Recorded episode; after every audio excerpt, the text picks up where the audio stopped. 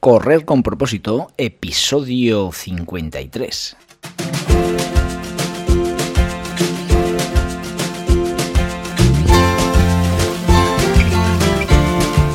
Hola, muy buenas amigos y amigas que me estáis escuchando. Bienvenidos y bienvenidas a Correr con propósito, el programa, el podcast en el que hablamos de todos esos atletas, entrenamientos, competiciones y noticias del mundillo del corredor, del corredor popular, de las zapatillas que te vas a calzar, de los pulsómetros que debes llevar, de los ritmos que te gustaría marcar, de todo lo que a ti te gustaría hablar, con tal que sea de correr.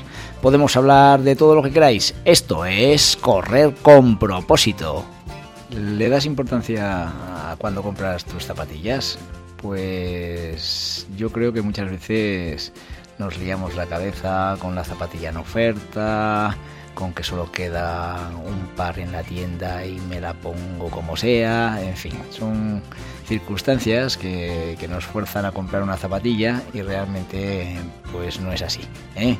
Eh, el calzado es la parte quizás más importante del corredor. ¿eh? Es ese elemento que va a impactar contra el suelo, que va a cubrir tu pie y lógicamente tú debes correr como si llevases el pie libre. Por tanto, hay que prestar mucha atención a la hora de comprar la zapatilla.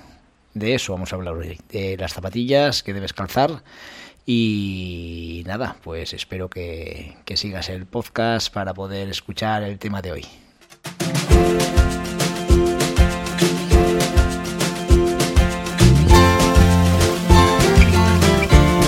Hoy es martes 28 de junio del 2022 y este programa lo vamos a dedicar a dos personas vinculadas con propósito saludable.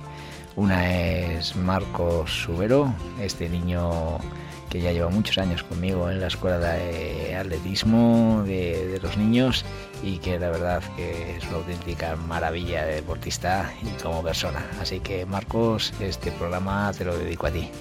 Y también pues vamos a dedicar este programa a una persona que es la mamá de uno de los niños que, viene con nosotros eh, a, a, muchas de las actividades que preparamos.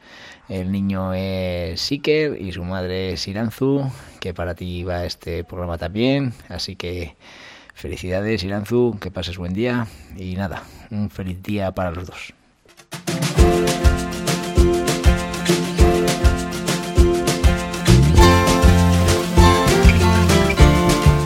La temporada atlética 2021-2022 va llegando a su fin y pues muchos grupos de los que de los que tengo durante el año, los grupos de niños, adolescentes, de adultos, pues bueno, van dando ya por finalizar la temporada para conseguir esas merecidas vacaciones después de un año en el que realmente, pues bueno, pues eh, entrenas, entrenas, entrenas y como alguna vez hablaremos, es muy importante descansar para que el cuerpo asimile lo entrenado. Y pues hablando de este tema, decir que bueno, pues los grupos ya van acabando eh, y esta semana en concreto, pues el día 30 de junio acaba el grupo de iniciación de adultos de Calahorra.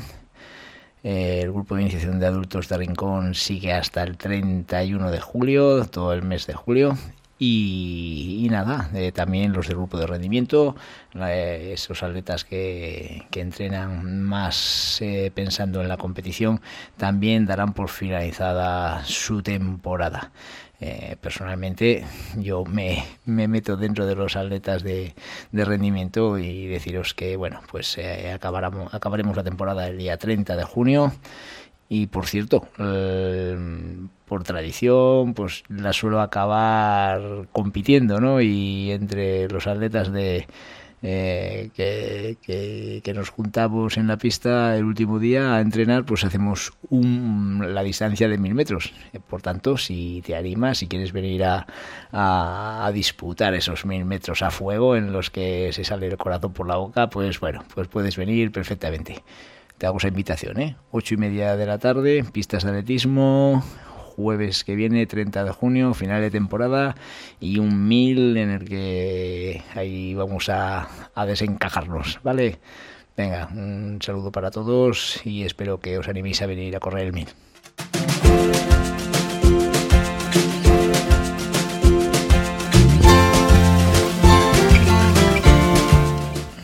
Tema de hoy que vamos a tratar es la importancia de la zapatilla en el corredor. En muchas ocasiones yo siempre les digo a, mis atletas que, que mm, una camiseta, un pantalón, mm, se puede llevar cualquier marca, cualquier tejido, en fin, eh, prácticamente da igual lo que lleves de textil, pero lo que no da absolutamente igual es la zapatilla la zapatilla no puedes llevar cualquier cosa. Esa es la realidad. Eh, una zapatilla debe estar totalmente preparada para correr, debe ser transpirable, flexible, que doble bien, que sea amortiguada, en fin, son unas características que no todas las zapatillas lo tienen y por tanto es la razón por la que cualquiera no puede correr, cualquiera, cualquier zapatilla no vale para correr. Y nada, pues este es el tema tan importante que vamos a tratar hoy, ¿no? Que creo que es un tema muy importante en el mundillo del corredor. Mm, deciros que, por, si no me conocéis, pues durante 22 años tuve una tienda de deportes, especialista en atletismo, y, es cierto que, que bueno, que, mi pasión por el calzado y por y por eh, poder ayudar a las personas con una valoración muy real de mi experiencia eh, de lo que es llevar una zapatilla eh, en condiciones pues pues pues lo, he plasmado durante mucho tiempo a, la hora de, vender. La industria del deporte como, como, muchos sectores de, esta sociedad, pues pues despista, despista al deportista y quiere hacer pensar a, a la gente que si no llevas una zapatilla de 300 euros en tus pies, eh, no vas a correr bien y, no vas a conseguir los retos que te marcas. Pues bueno, eh, vamos a dejar muy claro, te voy a dejar muy claro que, eso no es verdad y que eso no es cierto y que, y que lógicamente no debes llevar la mejor zapatilla para obtener tu mejor rendimiento. ¿eh? por supuesto que todo ayuda y que no es lo mismo eh, llevar un Mercedes que llevar un, Ford Fiesta, pero los dos eh, te van a llevar al mismo destino, ¿vale? Eh, es la realidad. Estamos metidos en una jungla de consumo y, y, allí por los años 70 las grandes marcas vieron un filón de oro en el boom del atletismo popular y han sido muy listos, ya que han sabido adaptarse a la forma de llegar a su cliente final eh, de una manera que siguen vendiendo cada vez más. Parece que nunca se acaban las razones, ¿no? Por, por, por, por qué venderles al, al, corredor, ¿no? Pero ahora actualmente, por ejemplo, pues las famosas zapatillas de fibra de carbono, eh, pues bueno, se están hinchando a vender. Nike eh, fue el que primero hizo la apuesta y lógicamente es el que mejor partido está sacando de la situación. Eh, las demás marcas, pues bueno, un poco a verlas venir, ¿no? Eh, ya en la entrevista con, José Manuel el, pasado viernes, pues ya estuvimos hablando un poco de la realidad del calzado y, bueno, pues estamos metidos en, un mercado que, lógicamente que es cambiante, pero realmente las marcas saben estar a la altura en cada momento. Mm, personalmente, pues eh, he preparado un, un, episodio en el que bajo mi punto de vista, te quiero hacer ver cómo han evolucionado las zapatillas en el, en el running, ¿no?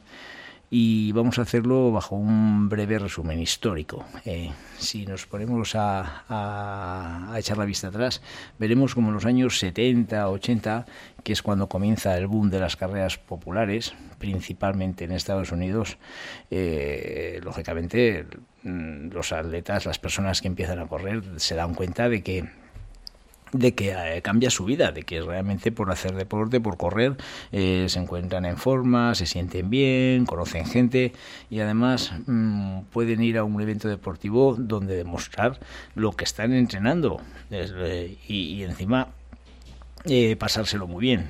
Esto, estos son motivos suficientes para, para que el corredor esté enganchado a las carreras populares, ¿no?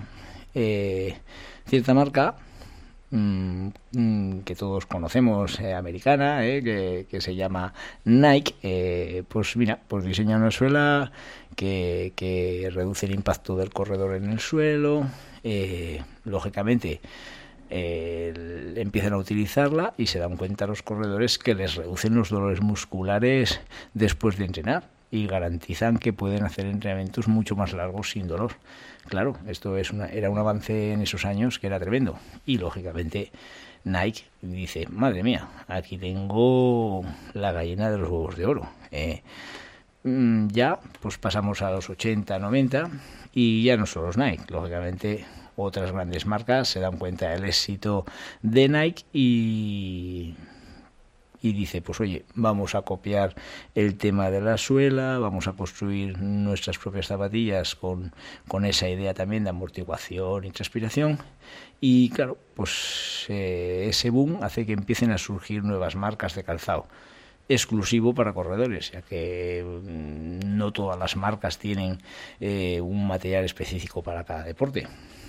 Las tecnologías eh, que argumenta cada marca, mm, pues bueno, van, van aumentando y estas marcas pues van haciéndose un huequito en el, en el, en el mercado. Pero siempre, como veis, Nike es la, la pionera eh, en todas, eh, podemos decir, en todas las, las nuevas tecnologías, ¿no? Eh, pasando ya a los años 90 al 2000, son los años en que la expansión del running ya es total. Todo el mundo corre, todo el mundo sale por las calles de sus pueblos a, patear kilómetros y, bueno, las posibilidades económicas de los ciudadanos, de la gente de a pie, pues en conseguir una zapatilla ya de una gama más alta ya es una realidad, ¿no? Eh, las marcas, lógicamente, se dan cuenta de esta circunstancia y lo tienen claro generan tres precios en sus zapatillas. Una gama alta, ¿eh? que, que, que, va en estos momentos entre los 180 y 300 euros, que hacen sentir a los corredores que si no llevas esta gama top es imposible correr. Y bueno, pues el que económicamente lo puede pagar, pues lo paga. Tenemos una gama media, que es la línea de calzado alrededor de 100-150 euros, eh, a la que yo personalmente creo que te tienes que amoldar y que tienes que, pensar que no estás llevando una, zapatilla mala, al, contrario. Lógicamente, mm, entiendo que, que si te pasa como a mí, pues económicamente no puedes comprar esa gama top y te tienes que ir a una, a una línea más económica con la cual vas a obtener un buen resultado. Un buen resultado no, un resultado igual que si llevas la gama tope.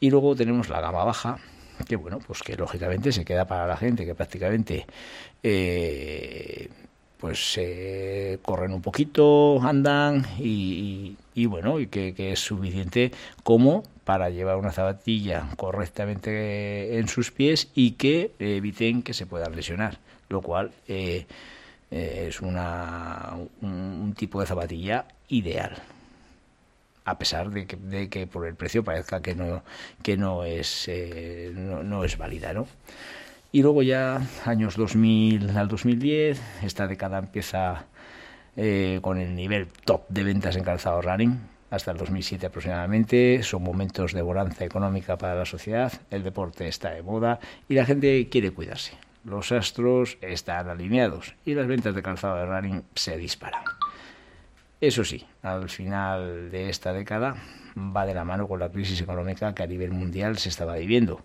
Las tiendas especialistas donde enseñaron a los runners a cómo comprar una zapatilla para correr empiezan a sufrir y con el tiempo hasta nuestros días a desaparecer como por desgracia, pues bueno, me ocurrió a mí que, esa fue la realidad de, de, de, tener que cerrar la tienda, ¿no?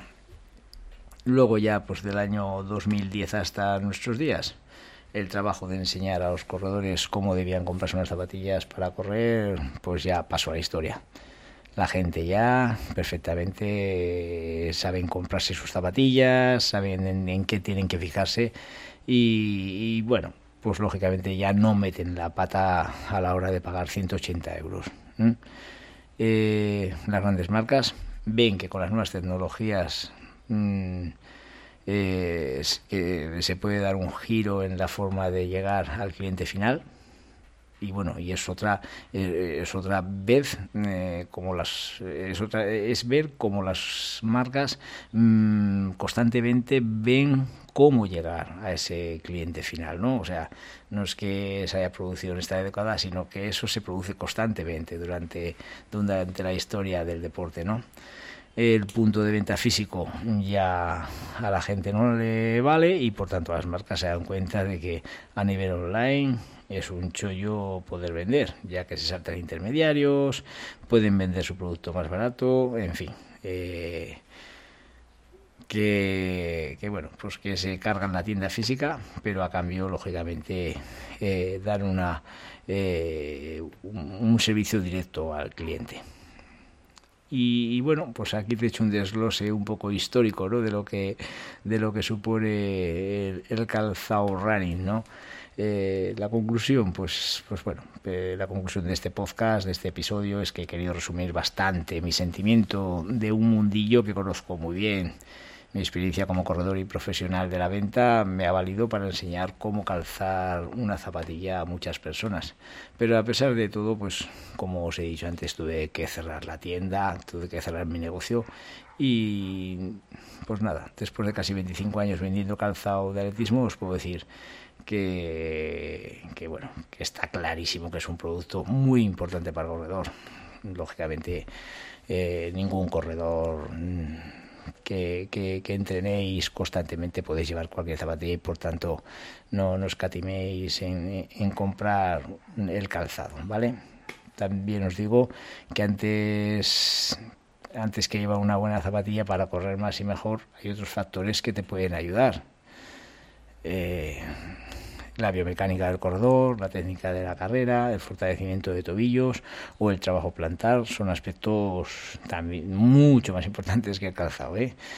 pero lógicamente eh, cuidando esos aspectos que digo y llevando una zapatilla, la suma es mucho más grande. A las marcas no les interesa decirte que mejores tu forma de correr. Mm, sino que lo que quiere hacer es que te gastes más dinero en su zapatilla con la cual vas a cubrir esas deficiencias de pisada.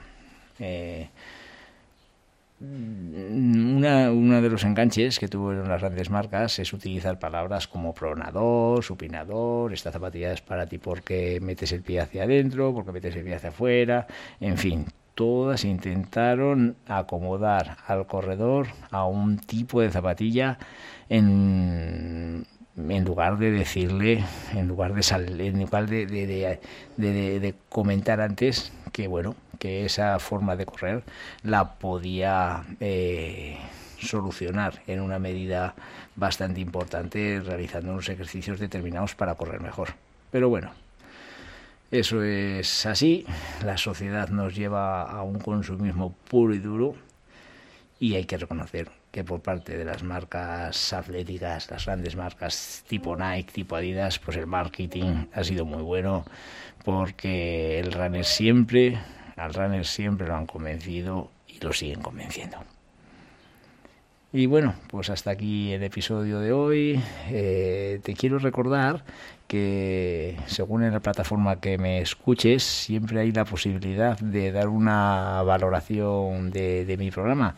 Así que por favor, mm, pierde un minutito y hazme una valoración de, de cómo te parece mi programa y si puede ser buena, pues bueno, mucho mejor porque así las plataformas harán que mi programa eh, pueda ser más escuchado y me den más facilidad para que llegue a otras personas. Pues nada, aquí tenemos el programa de hoy martes, esperemos que pases un gran día y que seas muy feliz.